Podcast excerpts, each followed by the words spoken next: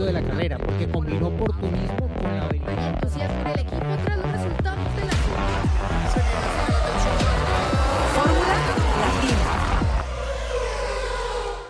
¿Qué tal amigos formuleros? Bueno, se agota la, la cuenta regresiva para el Gran Premio de Fórmula 1 de Miami y es momento de responder más de sus preguntas. Agradecemos todas las que nos envían, nos gustaría responderlas cada una, pero el tiempo nos da solamente para algunas. Tratamos de escoger tal vez las más relevantes, las que más se repiten, pero como siempre les agradecemos. Así que sin más, vamos a la primera pregunta.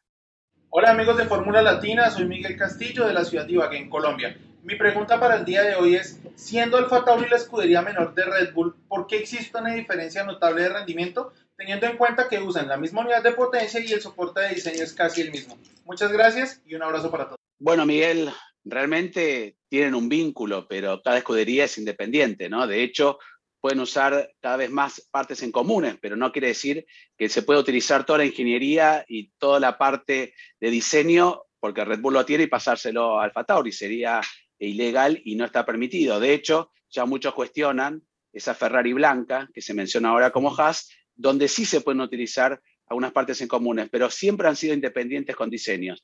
Hubo sospechas en algunos momentos de distintos equipos, como ha pasado siempre en la Fórmula 1, con los equipos dependientes de una marca principal, un constructor, ¿no? Como pasó con Racing Point, el famoso también Mercedes Rosa. Pero tienen que ser totalmente independientes, de hecho las fábricas son independientes, por más que hay cierto personal que ha estado en una u otra este, escudería, pero no es lo mismo. Eh, la motorización inclusive, ¿no? Es el mismo motor, pero los mapas de motor y demás que utilizan cada equipo también están relacionados con el proveedor y a veces uno le saca más provecho al otro. Por eso muchas veces decían, ¿por qué Mercedes es más rápido que otro auto con motor eh, Mercedes? Bueno, son los que construyen los motores. Pero bueno, es un tema que es bastante largo de contar y yo creo que pese a todo, ustedes pueden observar, aunque tienen partes similares en diseño, son soluciones distintas y por eso no sería 4RB18 en vez de 12RB18 y 2 Alfa Tauri. Creo que es más o menos por donde va la cuestión para hacerlo un poco así, este, no tan complicado, pero para eso también está el señor Mejía, que lo va a explicar mucho mejor. Para complicarlo más. como, bien dice eh, Juan, eh, sí, son equipos independientes y, y, es claro que, que, parten ambos de un papel en blanco y sí, comparten algunas partes, pero, pero no es que ocurre como años atrás cuando Red Bull Technologies fabricaba directamente o diseñaba los autos para ambos equipos, ¿no? Que los veías, llevaban prácticamente el chasis era igual, solo que llevaban motores diferentes en esa, en esa época, que, que ya no es el caso porque son los dos que llevan el, el motor Honda con marca eh, Red Bull Powertrains, ¿no? Pero desde el diseño de la suspensión delantera, uno lleva pull rod, el otro lleva push rod, y eso ya si adelante es tan diferente, pues eso ya determina que de base los diseños son completamente diferentes, siguen filosofías diferentes que buscan un poco lo mismo, pero buscan llegar a ese objetivo de, de formas diferentes. Y con el paso de los años me parece, eh, Juan y Gis, que de alguna forma Alfa Tauri o antes Toro Rosso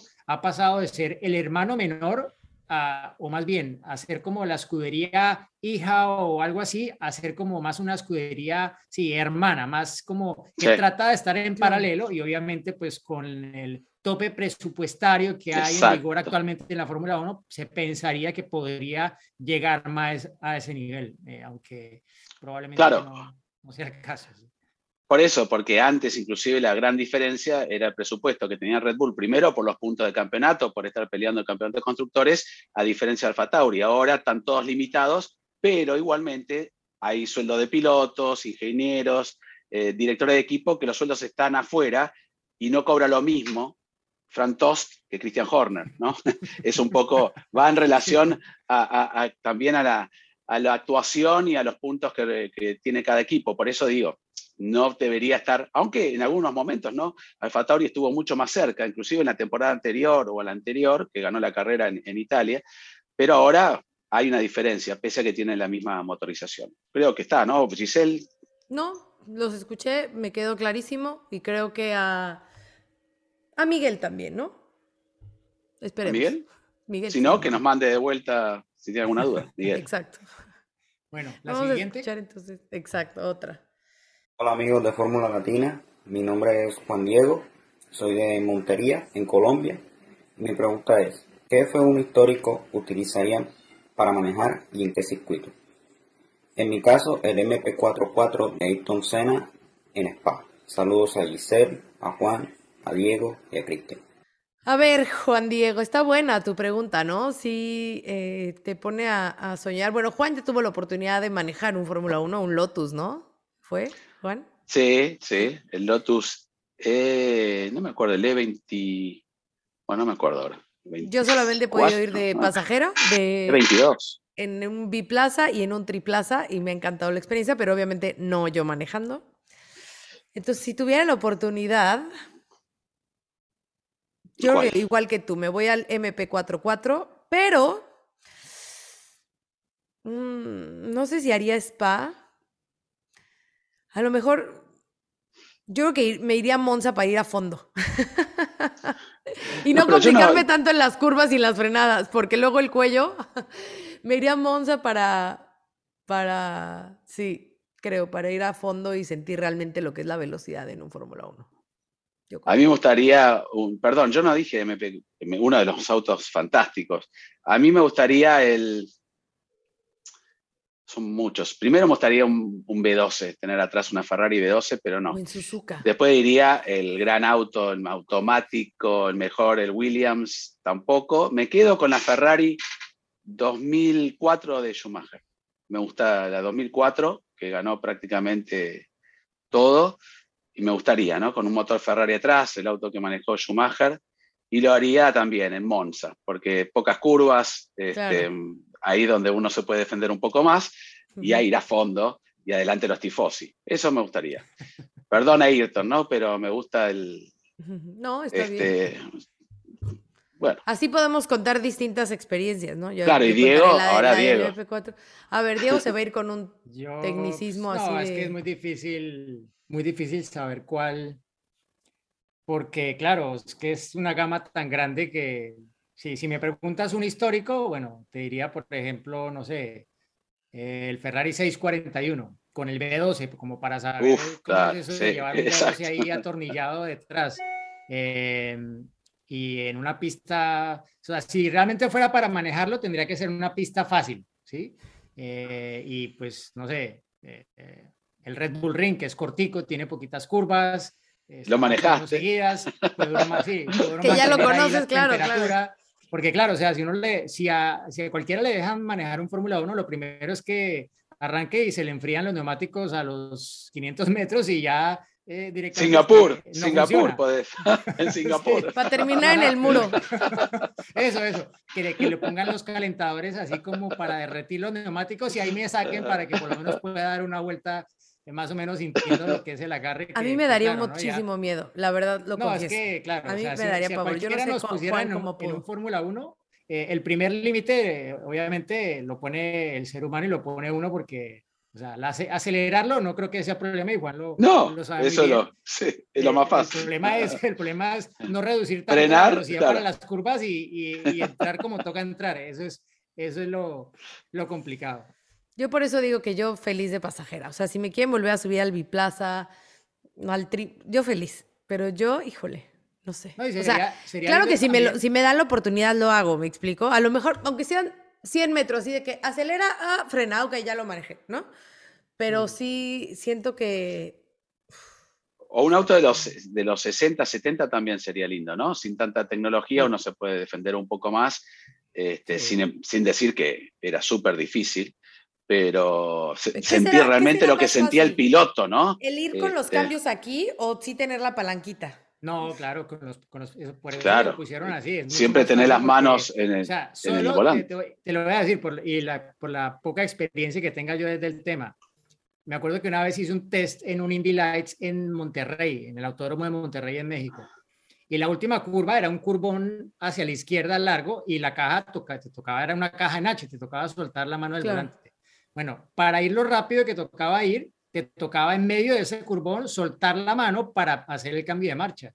yo lo pude hacer las dos primeras vueltas, la tercera ya no podía porque o seguía girando el volante o hacía el cambio de marcha, pero las dos no porque cuando soltaba una mano ya me costaba mucho con la otra seguir girando el auto porque era una curva rápida, ¿no? Y, encima en H. parte de los desafíos de antes, sí. Cuando, cuando me tocó manejar el NASCAR, en el NASCAR Experience, que ese sí lo manejé yo, sí te dicen como, o sea, para, o sea, casi casi de que pasando la segunda curva, o sea, vas saliendo, ¿no? Entonces vas pasando, para cuando salgas ya de la curva ya tienes que ir en cuarta, para que ya no, o sea, ya no vuelves a tocar en ese momento ya la, la, la, marcha y que en ese momento todavía era la H. Entonces estás en cuarta y ya te avientas tus vueltitas en, en cuarta, ¿no? Pero sí. Ay, no. Me puse. Bueno, no voy a ir a intimidades, pero cuando vi mi telemetría con respecto a la de Grosjean, porque era la comparación, este, eh, la presión en el pedal de freno parecía un abuelito, no voy a decir abuelita, un abuelito de 130 años, tenía más fuerza que yo en el pedal. Pero bueno, es como bien dice Diego, en recta podemos hacerlo a fondo todos. En frenada y en velocidad de curva es increíble lo que hacen, pero te da una perspectiva de la visibilidad, de lo que ve el piloto, de cómo está allí adentro, y es realmente algo impresionante. Por eso, pensándolo un poco así abiertamente, me gustaría también probar, me gustaría uno de cada década, ¿puede ser? Claro. Con halo y todo probar también. Todo, pues de 50, de las, todas las siete décadas de la Fórmula 1, probar uno este, y sería fascinante. De hecho, uno de nuestros invitados, ¿no? Marc Genet, que estuvo, tenemos que invitarlo de vuelta, nos contó que es uno de los pocos pilotos que manejó prácticamente todas las Ferraris que existen en, la historia. Debe tener ese récord Guinness y bueno, ese sí que conoce todas las diferentes épocas de, de la Fórmula 1, lo que, lo que experimentaban los pilotos. Eh, bueno, ¿Alguna pregunta más, chicos? Sí, hay una más. Saludos, formuleros. Le habla José Cortés de Caracas, Venezuela. Saludos a Sofía, que Dios la bendiga. Quisiera saber su opinión sobre la propuesta de la FIA de que se usen los tres compuestos en las clasificaciones a partir del año que viene.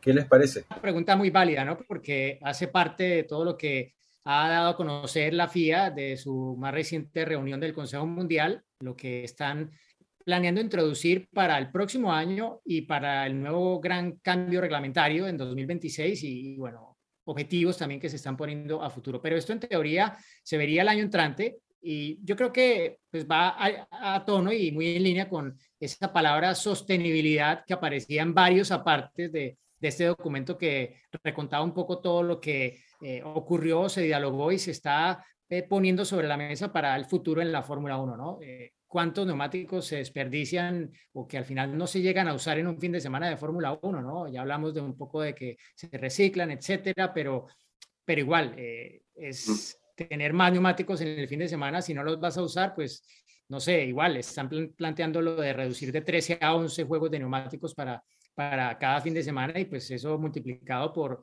por los 20 autos de Fórmula 1 da una cantidad importante que es menos carga, es menos espacio, menos eh, polución al final por el transporte, etcétera, eh, y todo lo que eso conlleva. Entonces yo creo que, pues, igual, si, si es lo mismo para todos, no es ventaja para nadie. ¿Qué opinan ustedes?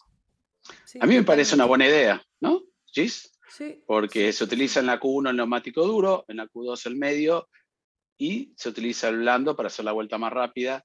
Este, me parece una buena alternativa. De hecho, Diego planteado los transportes y ya de hace muchos años se está planteando la Fórmula 1 que todavía los están utilizando, no utilizar más los Boeing 747, utilizar los Dreamliner, los 787 que son menos, con menos polución y, más eficientes a la hora de, de, utilizar el combustible. Entonces va en conjunto un poco de todo esto que queremos todos, ¿no? También de alguna manera este, que sea un poco más limpia la Fórmula 1 y a mí me parece una buena solución porque lo ha dicho muchas veces Mario Isola, hay muchos neumáticos que luego no se utilizan.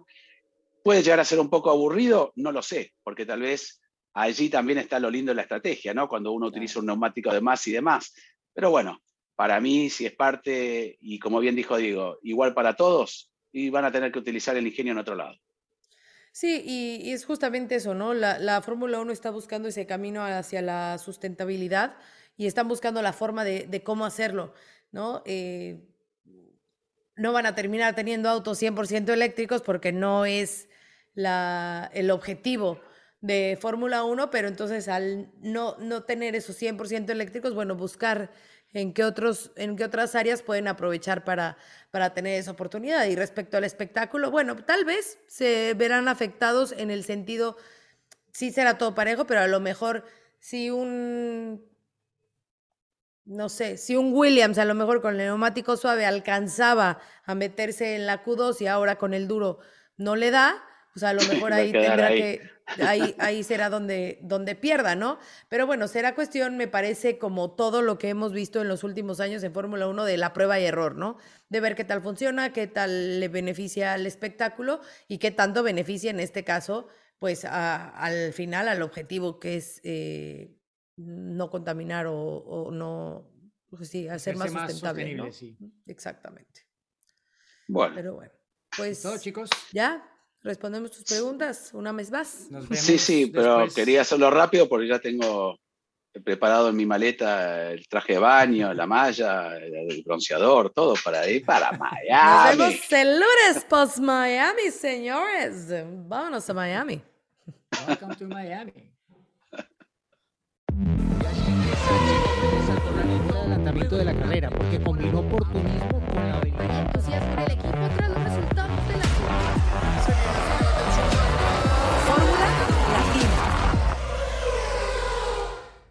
Política y otros datos. Segunda temporada. desaceleración del crecimiento, Tripular la nave del INE. proceso electoral 2024. Política y otros datos. Escucha un episodio nuevo cada jueves en tu plataforma de podcast preferida. Un podcast de expansión. Hey guys, it is Ryan. I'm not sure if you know this about me, but I'm a bit of a fun fanatic when I can. I like to work, but I like fun too. It's a thing. And now the truth is out there. I can tell you about my favorite place to have fun. Chumba Casino. They have hundreds of social casino style games to choose from with new games released each week. You can play for free anytime, anywhere and each day brings a new chance to collect daily bonuses. So join me in the fun. Sign up now at ChumbaCasino.com. No purchase necessary. Group. Void were prohibited by law. See terms and conditions. 18 plus.